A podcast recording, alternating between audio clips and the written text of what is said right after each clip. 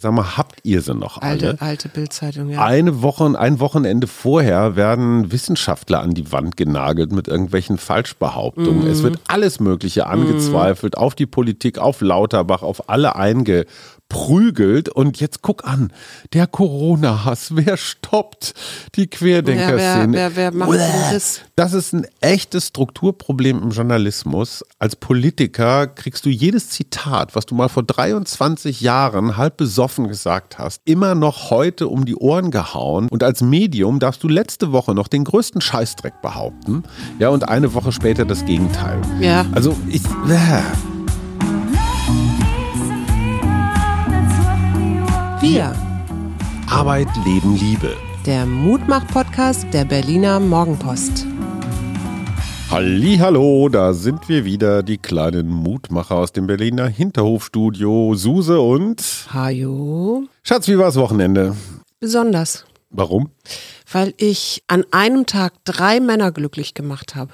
Das hört sich jetzt ganz Äh, Hört sich, an. hört sich ziemlich äh, interessant an. Sag, Ja. wer, wer war, ich weiß, wer sie waren, aber ich finde, die Menschen haben Recht darauf. Na, einer von denen warst du, aber das eigentliche Äh, Welche Highlight, Situation meinst du genau?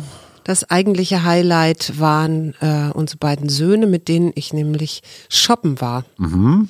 Und zwar dadurch, dass ich ja selber gar nicht viel Geld im Moment ausgebe, also für gar nichts, äh, habe ich zu beiden gesagt, äh, komm, wir gehen in die Stadt und ihr dürft euch was aussuchen. Feuerfrei. Feuerfrei, genau. Und äh, dann am Ende des Tages waren sie super glücklich und ich war super froh, weil wir Sachen gefunden haben, weil das ja jetzt so ein bisschen Weihnachtsvorgeschmack schon ist.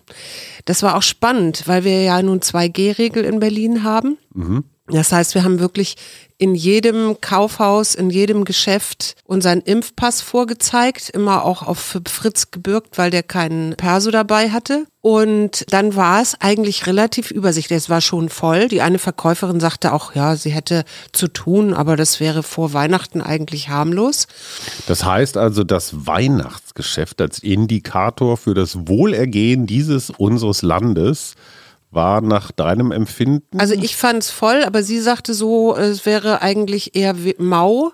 Also es scheint viele Leute auch zu geben, die eben nicht einkaufen gehen und dann wahrscheinlich eher bestellen und sich liefern lassen, nehme ich an. Okay, ja. Und dann gab es noch eine kleine Demo, die an uns vorbeizog Erzähl. im Autokorso äh, mit einem Lautsprecher, wo dann eben angezweifelt wurde, dass wir überhaupt eine Pandemie haben Mhm, klar. die Leute, die dann stehen blieben, weil ich glaube, es waren wirklich auf der Straße nur Leute, die irgendwie geimpft waren und diese Also Moment, man muss 2G-Regel dazu sagen, wir reden vom Kurfürstendamm. in Berlin, ja. Wir reden von der Einkaufsstraße Deutschlands. Genau. Und da sind dann so Autokorse und da Ja, haben dann die dann sind da so rausgebrüllt. 20, 20 Autos, die Mhm. sind beklebt mit allem Möglichen.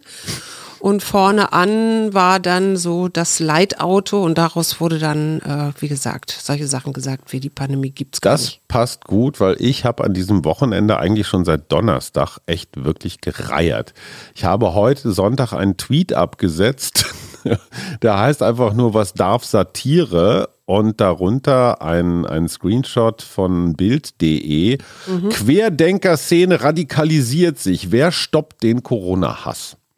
Wo ich mir wirklich denke, sag mal, habt ihr sie noch alle? Alte, alte Bildzeitung, ja. Eine Woche, ein Wochenende vorher werden Wissenschaftler an die Wand genagelt mit irgendwelchen Falschbehauptungen. Es wird alles Mögliche angezweifelt, auf die Politik, auf Lauterbach, auf alle eingeprügelt. Und jetzt guck an, der Corona-Hass, wer stoppt die Querdenker-Szene? wer, wer, wer macht denn das?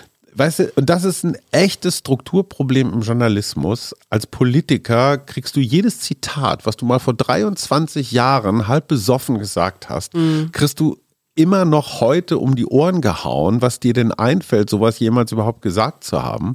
Und als Medium darfst du letzte Woche noch den größten Scheißdreck behaupten, ja, und eine Woche später das Gegenteil. Ja. Also ich, äh.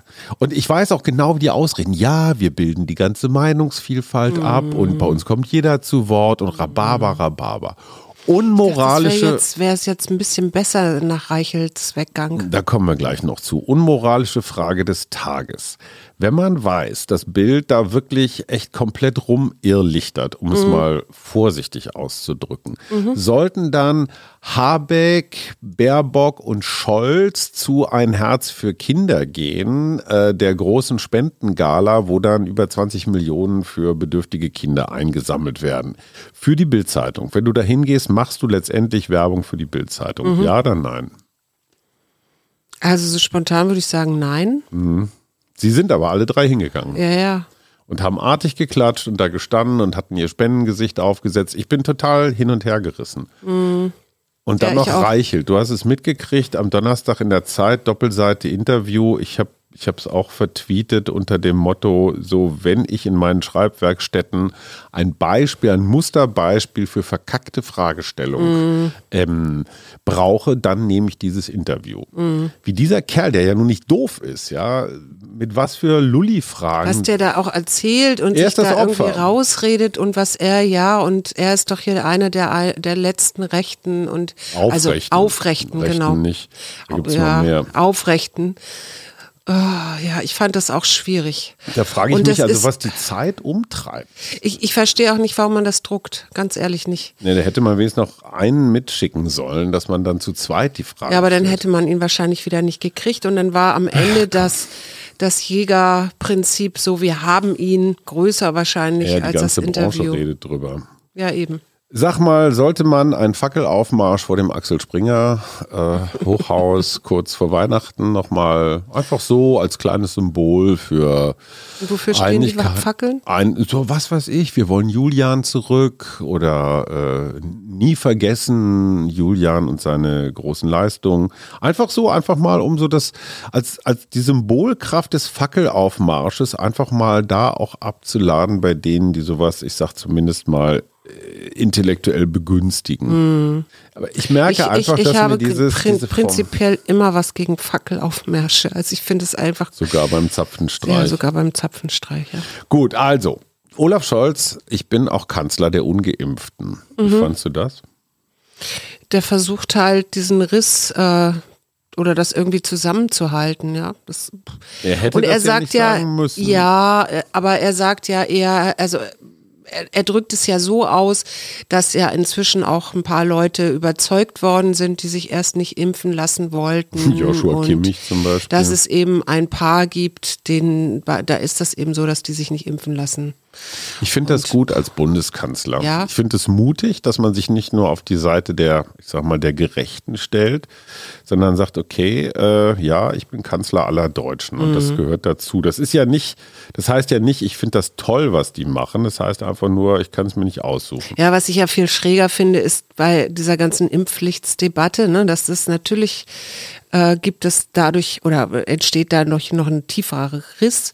Und dann hast du aber so Impfgegner, die dann von Bürgerkrieg jetzt sprechen und von Freiheitskämpfern, das sei ja legitim, Gewalt anzuwenden, bis hin zu ähm, die öffentlichen QR-Codes zuzumalen oder der äh, Paul Brandenburg, der dann äh, zwei Videos veröffentlicht, wie man En- Impfpässe fälscht.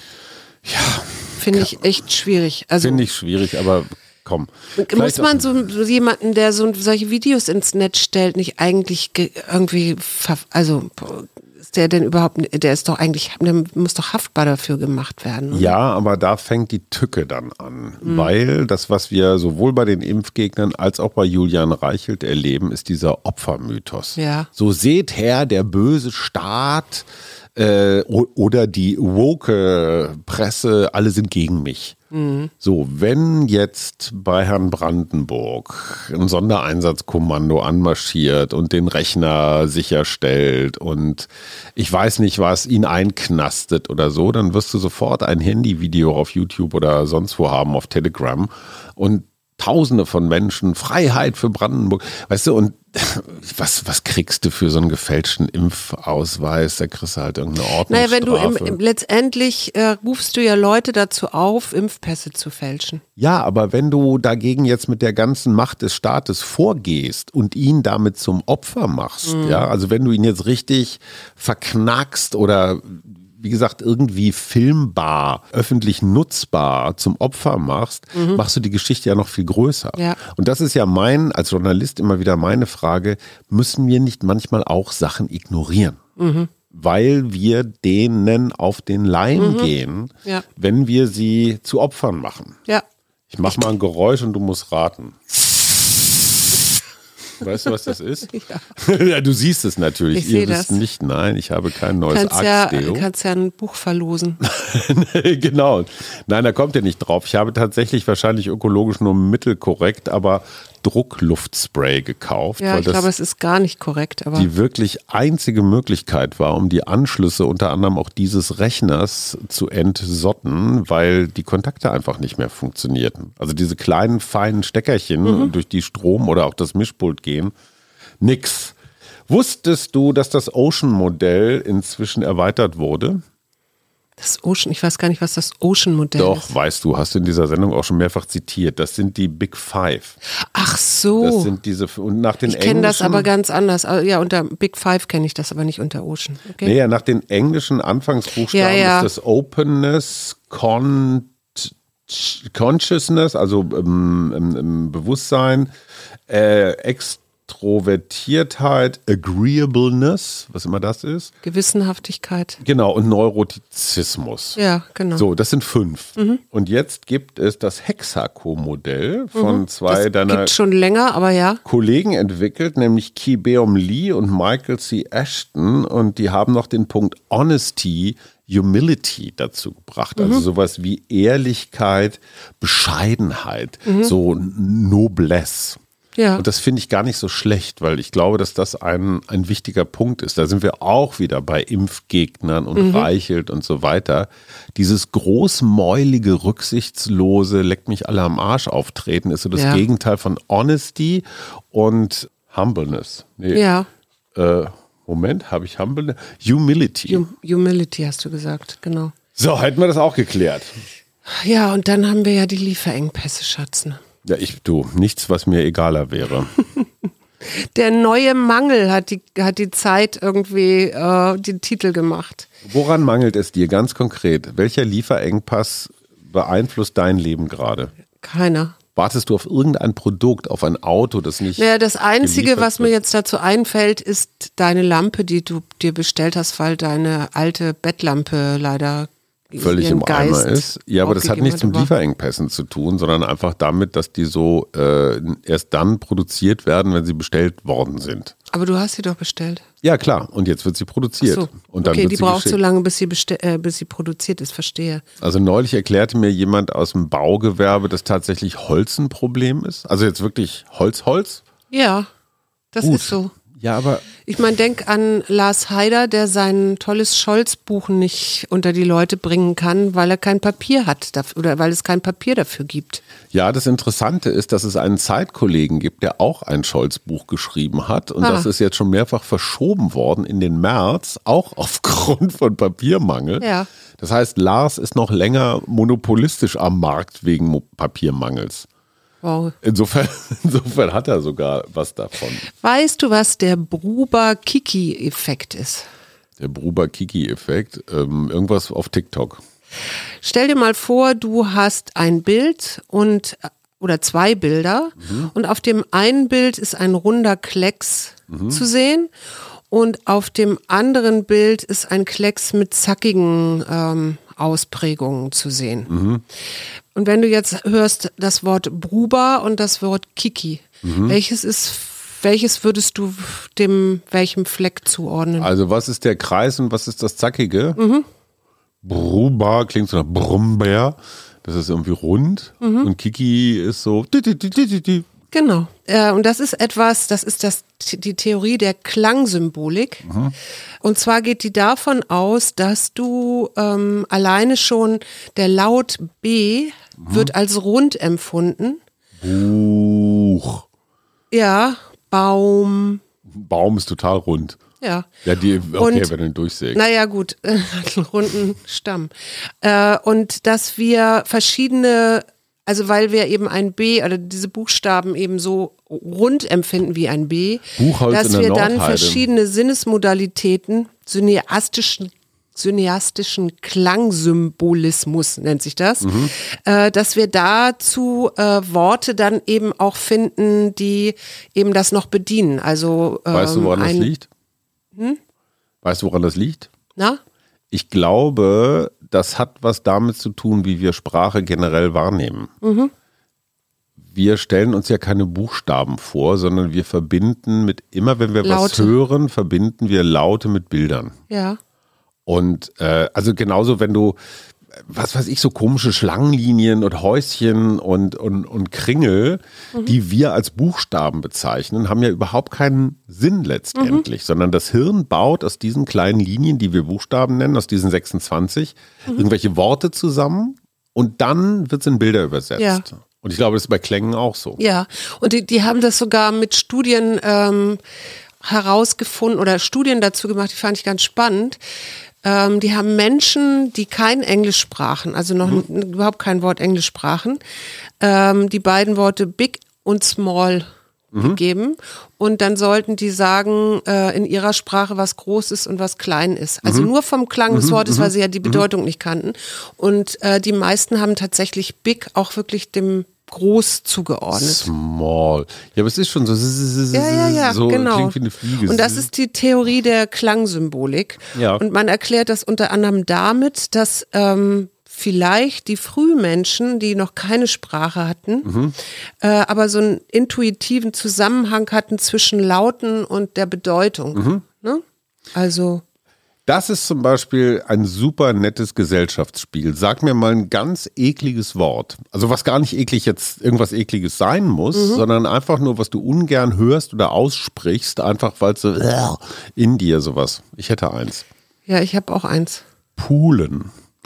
Ich finde Poolen, wenn sich jemand in den Ohren unter, unter den Fußnägeln oder so oder Krabben, also Poolen. Krabbenpoolen fand ich immer noch ganz lustig als Kind. Ja, aber trotzdem, ich finde Poolen ein ganz, ganz komisches Wort. Ja, weißt du, welches Wort ich komisch finde? Das N-Wort. Darf man nicht sagen. Ich weiß, man darf das nicht sagen, deswegen ist es ja auch gut, deswegen sagt man es ja auch nicht mehr, aber ich finde es, mir tut's echt weh. Also jetzt nur den Klang, das ist jetzt gar nicht die Bedeutung, sondern den Klang. Also du meinst jetzt nicht das N-Wort N-Wort, sondern du meinst tatsächlich das ausgesprochene Wort, was Den eine Klang. Farbige Person meint. Interessant. Wenn ihr noch eklige Worte habt, immer her damit. Ich finde, das ist mal eine richtig spannende Liste.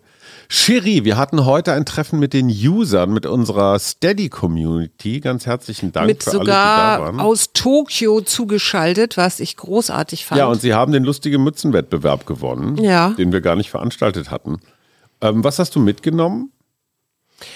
Ich habe mitgenommen, dass, ach so, das wollte ich sowieso noch sagen, allen, allen vielen, vielen Dank für eure wirklich zahlreichen E-Mails und anderen Kanäle, auf denen ihr eure Meinung dazu abgegeben habt, ob wir den oder ob ich den Podcast jetzt die nächsten drei Monate ohne Hajo weitermachen soll oder nicht. Ich kann so viel schon verraten, ich werde den weitermachen. Wie genau und was genau kann ich noch nicht erzählen, weil da gibt's noch ein paar Sachen, die geklärt werden müssen.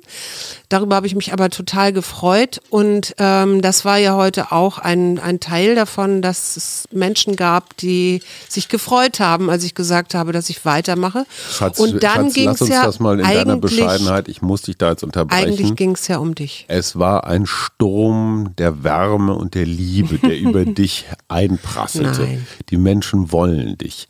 Das hat mich in meinem nicht unbeträchtlichen Ego schon ein klein wenig. Nein, aber ich fand das, es hat dir auch gut getan. Naja, und dann hast du die ganze Zeit geredet. Also insofern, ja, aber nicht, weil ich wollte. Ich, Nö, aber das war, war doch auch ein spannendes Thema, ne? so, ich habe ein Zettelchen für die kommende Woche gezogen. Was fällt dir dazu ein? Das möchte ich jetzt lesen. Ja, dann dieses, ich such's dir raus. Ich, ich verrate schon mal, was es ist, oder mach du, während ich suche. Es ist die Liebe. Die Liebe. Was bedeutet die Liebe für die letzte Woche vor Weihnachten für dich? Die Liebe bedeutet immer was für mich und insofern nicht nur in der letzten Woche vor Aber hat sie Weihnachten. doch vielleicht eine besondere Bedeutung. Ja, ein großes offenes Herz zu behalten, auch wenn es Zeitgenossen gibt, die vielleicht im Weihnachtsstress etwas ungehalten werden oder Was schenkst du mir? wir hatten eigentlich gesagt, dass wir uns nicht schenken. Ja, aber das haben wir noch nie ernst gemeint. Nur eine Doch, ich Kleinigkeit. meinte das sehr ernst. Du hast Konzertkarten für mich. Kommst du denn darauf? Das hast du mir schon verraten. Nein, Okay. ich doch nicht. Wir schenken uns nichts. Nein, Sie hat nur so teure Konzertkarten. durch Liebe dehnt sich deine Seele aus und verbindet sich. Liebe überwindet Kummer, hegt keinen Gräuel und heilt jegliche Trennung. Die Liebe ist die Essenz des Seelenfriedens und die Basis der Gelassenheit und der Gesundheit, würde ich auch sagen. Sag mal ganz zum Schluss, was ist dein Lieblingsweihnachtslied und was ist dein Hassweihnachtslied? mein, mein Lieblingsweihnachtslied, obwohl es schon rauf und runter wieder gedudelt wird, ist Last Christmas. Nicht wahr? Ja. Wirklich wahr? Ja. Und dein Hassweihnachtslied? Äh, da muss ich jetzt ein bisschen drüber nachdenken drüber nachdenken dazu. Okay, das klären wir dann beim nächsten ja. Mal. Ich habe, also mein Lieblingsweihnachtslied ist tatsächlich Driving Home for Christmas. Von Chris Rea. Von Chris Rea. Und ich finde Mariah Carey, ich weiß gar nicht, wie das heißt. Das ist auch ein schönes Lied, das stimmt. War es Mariah Carey? Nein, Driving Home for Christmas. Okay, mit unserem kleinen Weihnachtsjingle. Nächstes Mal singst du mir das vor, ja? Wünschen wir euch ja zur Gitarre, zur Ukulele. Tschüss. Du kannst gar nicht Gitarre spielen. Ich kann euch singen. Hier. Arbeit, Leben, Liebe. Der Mutmach-Podcast der Berliner Morgenpost.